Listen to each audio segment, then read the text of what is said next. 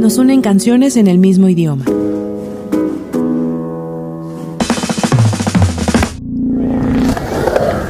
Vívelas en Signos FM. Con Giselle y Luis Pérez.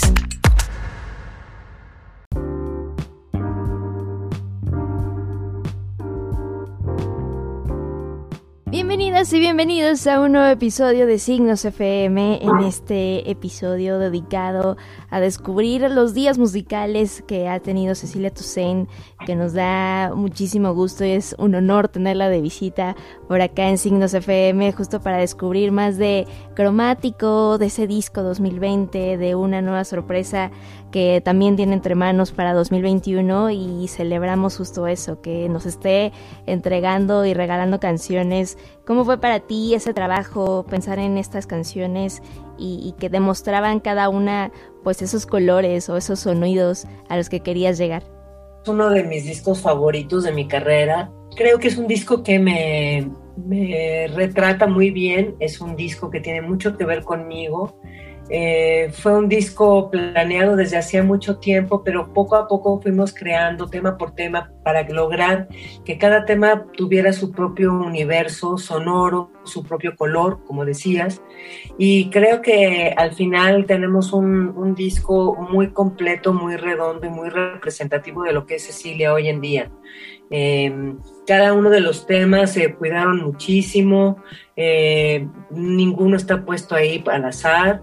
Y, bueno, pues el trabajo de los productores fue impecable, eh, los músicos que participaron, todos hicieron un trabajo extraordinario. Entonces, la verdad que me siento muy, muy completa y muy orgullosa con este proyecto de cromático y esa manera también de irlas conociendo las canciones una por una nos daba como esta dimensión de, de eh, ese grado de conexión que había con las canciones y como bien mencionaste que eran trabajos que, que ya estaban previos antes de toda esta pandemia y este caos, ¿no? No todas, ¿eh? algunas se habían grabado antes, otras las terminamos de grabar durante la pandemia este, y bueno, porque el proyecto fue concebido como una totalidad, no fue concebido como canciones sueltas, ¿no? La idea original del disco era que fueran siete temas que tuvieran cada uno su propio color eh, y un poco que representaran los colores que le gustan a Cecilia, los colores sonoros que, le gustan a Cecilia, eh, pero era, digamos, un proyecto como un, todo, ¿no? Y bueno, los temas que estaban ya listos fueron Hago, que fue el primero que se grabó, después Venceré eh, y después Casi. Y los demás los grabamos durante la pandemia, que fueron siempre como que te vas, eh, Insomnio, son temas que, que, se grabaron durante la pandemia. Y fue pues todo un proceso creativo súper interesante, complejo a veces por la imposibilidad de reunirnos, sin embargo, en algún momento sí nos tuvimos que reunir con todos los cuidados habidos y por haber. Y fue una experiencia maravillosa, la verdad que yo en este disco solté bastante, eh, soy una gente súper exigente yo conmigo misma y de pronto dije, bueno, pues si estoy dando la oportunidad a gente joven y estoy poniendo en sus manos mi proyecto, pues me voy a soltar y voy a permitir que, ellos se expresen y que hablen y creo que fue la mejor decisión que pude haber tomado. Qué, qué fortuna de pensar en, en ello, ¿no? En cómo eh, pues creativamente liberaste demasiadas cosas a través de este cromático y, algo creo que eh, has aprendido a lo largo de tu carrera y que eso también no, lo dejas como de, testimonial es este trabajo en colectivo, ¿no? Que, sin él no, no se haría nada y, también rodearte de esas personas eh, elegidas, por así decirlo, para que justo una canción crezca, ¿no? Y, bien veíamos en los créditos ahí de las canciones, pues a todos a los productores que te acompañaron, eh, también en la, en la parte de contar una historia, también te acompañaron muchas personas. ¿Cómo fue rodearte de ellos y ese trabajo que también han desarrollado a lo largo de los años para, para que todo, todo funcionara a través de este disco? Fue, la verdad, fue una experiencia lindísima. Yo ya había, bueno, con el guitarrista con el baterista, o sea, con Julián y con Jorge, pues ya tengo muchos años trabajando.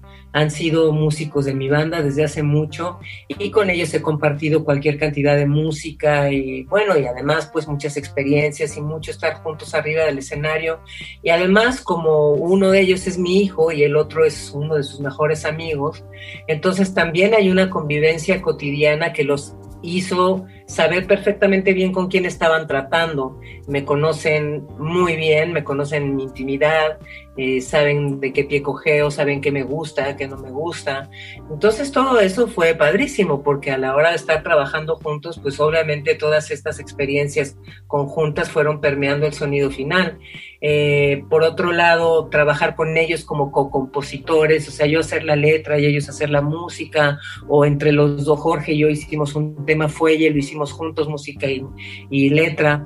Fue una experiencia padrísima para mí también porque pues Jorge es un guitarrista que he visto crecer, lo conozco desde que tiene 12 años eh, y la verdad que es maravilloso de pronto ver en lo que se ha convertido y en lo que se está convirtiendo día con día y de pronto verme trabajando con él como coautor, la verdad que era, era muy conmovedor y muy lindo. Y bueno, por supuesto que les tengo un profundo respeto, ¿eh? No, no estarían conmigo nada más porque sí, o sea, están conmigo porque considero que son unos grandes músicos y con un potencial tremendo. Eh, siempre me ha gustado rodearme de gente joven creo que una de las responsabilidades de nosotros ya de una generación mayor es abrirle puertas a la gente también, así como lo es importante preservar el trabajo de gente que estuvo previo a nosotros o gente que estuvo al lado nuestro pero que hoy en día ya no está. También me parece súper importante abrirle el trabajo y abrirle puertas a la gente y darles chance de que hablen y, darles chance de que se equivoquen también, ¿no? Y, y, porque creo que la única manera en que un músico o un profesional se puede desarrollar, pues es justamente así, equivocándose, haciendo las cosas trabajando, ¿no? Entonces me parece fundamental abrirles el espacio. Entonces me sentía yo muy, muy, muy contenta. Y bueno, trabajar con, por ejemplo, con el queso, Bronfman también como coautor. Yo ya había trabajado con el queso en, ocasiones anteriores. Es un personaje también eh, que quiero muchísimo, que también conozco desde que era niño y le tengo un profundo cariño y un profundo respeto, me parece también un gran compositor y te digo, ya esta es la tercera o cuarta ocasión que trabajamos juntos, el que soy yo. José Manuel Aguilera, pues ni se diga, ¿no? José Manuel Aguilera ha estado junto a mí a lo largo de toda mi carrera, otro músico mexicano que admiro y respeto mucho como guitarrista, como productor, como compositor. En fin, estoy rodeada así de gente que ha sido cercana en mi vida o gente que recién conozco, como el caso de los compositores de Venceré y de los músicos de Venceré. Es gente nueva en mi vida, pero gente que pareciera que tengo muchos años con ellos porque hay una empatía inmediata, eh, hay gustos similares, hay formas de trabajo y respeto mutuo que que se agradece muchísimo a la hora de hacer, de estar desarrollando un, trabajo creativo. Y sí, como tú decías, para mí es fundamental el trabajo colectivo. Creo que todos deberíamos de trabajar con la conciencia de que justo somos un colectivo y que todo lo que uno hace afecta al otro y que tu hacer puede ayudar o promover o, o, eh, o proveer a otra persona de algo eh, y viceversa, ¿no? Eh, la única manera de crecer y de caminar en la vida es enriqueciéndote y acompañándote de gente que te hace bien y que te enseña, y también la que te hace mal, porque esa también te enseña muchísimo. Exacto, y estamos convencidos de, ese mensaje, uno de, los que más necesitamos en estos días de ese trabajo en colectivo y ojalá de, después de, todo lo que hemos vivido, pensar en, esa colectividad ya más, más profundamente y, hacerlo parte de nuestras vidas, ¿no? Y sumarle sumarle ese, ese grado de, de, confianza, ¿no? Que bien mencionaste, hacia las nuevas generaciones, hacia esta nueva generación de, de productores, compositores, en los que tú estás confiando, en los que tú eh, trabajas justo eh, de, esta manera colectiva y nos encanta que, que eso sea parte del ciclo de cromático, que 2020 haya sido como ese momento tan luminoso para también de Belardo y, descubrir más de, lo que hay en este disco. Y bueno, hace unos días, 2021, descubríamos una canción como Mientes, que también es un nuevo proyecto para ti, eh, llamado El lado sur de mi corazón, que ya con, con ese título nos dices mucho de lo que representa este futuro disco que descubriremos. Pues así es, ese es un disco que yo ya tenía grabado, lo grabé en diciembre de 2019, justo antes de la pandemia yo me fui a Buenos Aires y, lo grabé allá con músicos argentinos, eh, con un productor argentino eh, bueno, en un estudio ahí en la ciudad de Buenos Aires. Y bueno, esa era la idea original del disco, hacer una especie de, si bien no un homenaje como tal, pero sí eh, un detenerme a observar y a honrar y a respetar, a recordar y una vez más a preservar el trabajo de gente que ha sido tan importante y fundamental para tantas generaciones como compositores y como músicos. Eh, todos los compositores que están en este disco es gente que ha hecho muchísimo por la música de su país, eh, es gente de altísima calidad, con un nivel extraordinario de musicalidad y de, creatividad.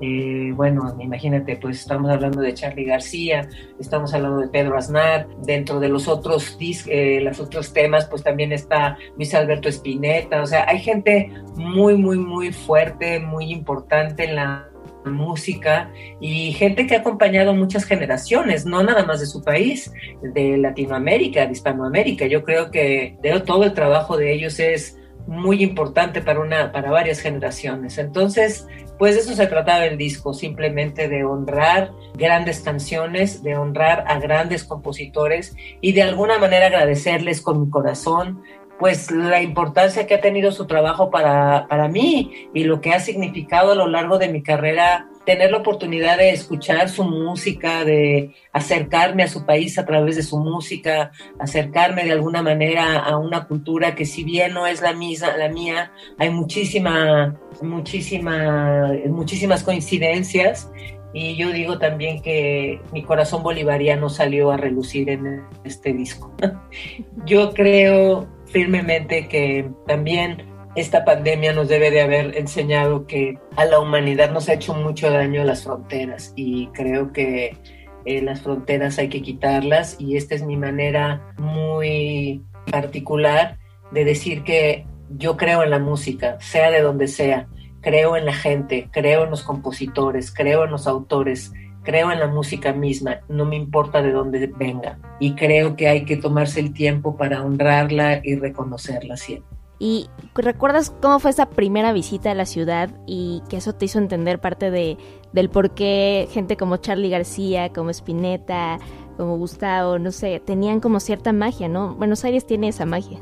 Buenos Aires es mágico, absolutamente. Yo eh, conozco Buenos Aires hace muchísimos años, tengo gente entrañable allá, tengo muchos amores, amigos de, de toda la vida, gente que conocí a lo largo de mi carrera, músicos, productores, managers, conozco a mucha gente y la verdad es gente que llevo en mi corazón, siempre es gente entrañable para mí. Y siempre me ha gustado la ciudad, me gusta caminarla, me gustan sus banquetas, me gustan sus balcones, me gusta la gente, eh, me gusta mucho lo directo de la gente, lo honesto, de pronto eh, lo directo, ¿no? Es como mucho como la gente del norte de nuestro país, no se andan mucho tras las ramas, van duro ya la cabeza y eso a mí me gusta mucho, yo prefiero eso siempre, yo prefiero una relación frontal que una relación que anda por las ramas, la verdad. Yo prefiero un no que venga desde el corazón a un sí que no sé de dónde viene. Y para mí eso es fundamental. Entonces, pues eh, bueno, cuando tuve este sueño, que fue hace muchos años que empecé a, pensar en este proyecto, eh, pues primero lo pasé en el papel, lo escribí, dije, bueno, a ver cómo me gustaría. Pues me gustaría grabarlo en Buenos Aires, en un estudio allá, con músicos argentinos, con un productor argentino, y irme para allá un rato y trabajar allá. Y bueno, eh, pues poco a poco fui armando este rompecabezas, después decía yo, bueno, ¿cómo lo voy a hacer? Porque pues soy un artista independiente y, pues hay que buscar recursos para hacer las cosas. Eh, no siempre tengo yo el dinero en la mano o en la cuenta como para poder sacar adelante un proyecto, entonces muchas veces necesito ayuda, necesito apoyo.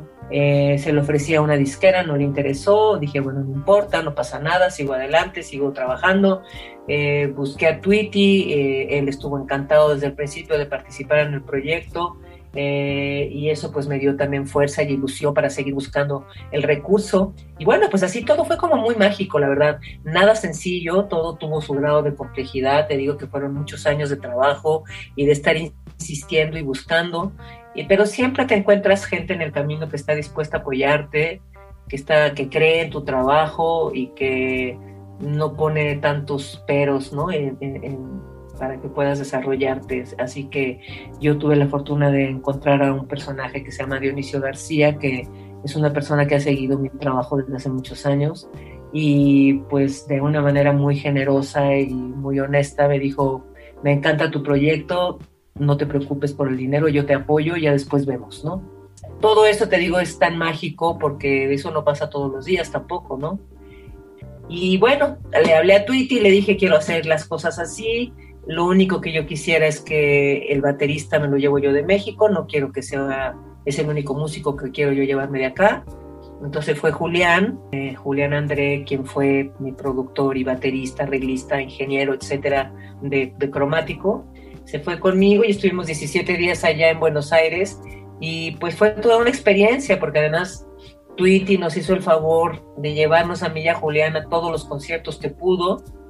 Este, vimos música muchísima, conocimos muchísima gente haciendo cosas nuevas y a mí me conmovió mucho y me gustó mucho cómo la gente apoya a sus artistas y cómo no importa la generación, así como fui a ver a este, a una cantante eh, de una generación incluso mayor que yo, el lugar estaba atascado. Y después fui a ver un concierto de unos chavitos de 16, 17 años y el lugar estaba atascado.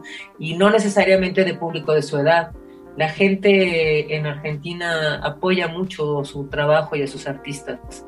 Y eso me parece una gran lección que hay que aprender, la verdad porque creo que es la única manera, volvemos a lo mismo del colectivo, es la única manera de crecer y de trabajar juntos cuando todos empujan hacia el mismo lugar, ¿no? Y cuando hay propuestas artísticas y la gente las apoya, pues por supuesto que tienen posibilidad de crecer. Cuando hay una propuesta artística y nadie la apoya, pues es muy difícil, por muy buena que sea, que se desarrolle y que crezca, ¿no? Un sueño que se está convirtiendo en realidad y con toda esta historia que ya nos compartiste, lo único que queremos es ya escucharlo y, eso, ¿no? Descubrir también esa selección de canciones que hiciste, los arreglos, no sé, es como un, un sueño que, que se está haciendo realidad ya poco a poco. Sí, la verdad estoy muy contenta, muy agradecida y bueno, pues yo lo pongo en la mesa y pues ahora sí que lo dejo en sus manos, ustedes los medios, ustedes el público, que pueden ayudar a hacer crecer o no el proyecto de alguien. Y pues ahí está, mientes con todo el amor y con todo eh, mi corazón y creo que es un trabajo que vale mucho la pena y que merece mucho la pena ser escuchado. Y justo ya para, para cerrar la charla, ¿cómo fue acercarte justo a esa canción? ¿Por qué elegirla?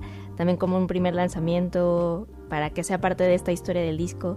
¿Cómo recuerdas ese primer contacto con, con Mientes de Charlie García y Pedro Aznar? Bueno, es un tema que yo ya había escuchado hace muchísimos años y que me gustaba. Este, Charlie García es un compositor que admiro y respeto mucho, eh, Pedro Aznar ni se diga. Eh, aparte que es un cantante extraordinario y es un musicote. Pero, ¿por qué lo seleccionamos como primer sencillo? Porque pensamos que representa bastante bien la totalidad del proyecto. Es un gran tema y bueno, salir acompañada o de la mano de dos músicos de ese tamaño, pues creo que lo único que puede generar es buena fortuna. Exactamente, y es lo que, lo que pasará sin duda alguna. Y conociendo justo esta historia, pues seguramente en un futuro no muy lejano ya volveremos a platicar, eh, ya que esté eh, libre el disco, que, que, encontremos justo esas conexiones. Y pues nada, Cecilia, muchísimas felicidades por el trabajo, por estos años de justo mantener ese sueño haciéndolo real y todo a través de, la música, ¿no? Tanto cromático 2020 y ahora esta nueva etapa que nos espera 2021 con el lado sur de mi corazón. Así que muchísimas gracias. Gracias a ti por tu tiempo y cuídense mucho que todavía falta un poquito. Exactamente. Y ya pueden escuchar a través de plataformas digitales tanto el disco cromático y este más reciente sencillo, Mientes, de Cecilia Toussaint, haciendo esta gran conexión con la música de Argentina. Nos escuchamos pronto en Signos FM y denle una nueva escucha a las canciones de Cecilia Toussaint a través de esta charla. Nos unen canciones en el mismo idioma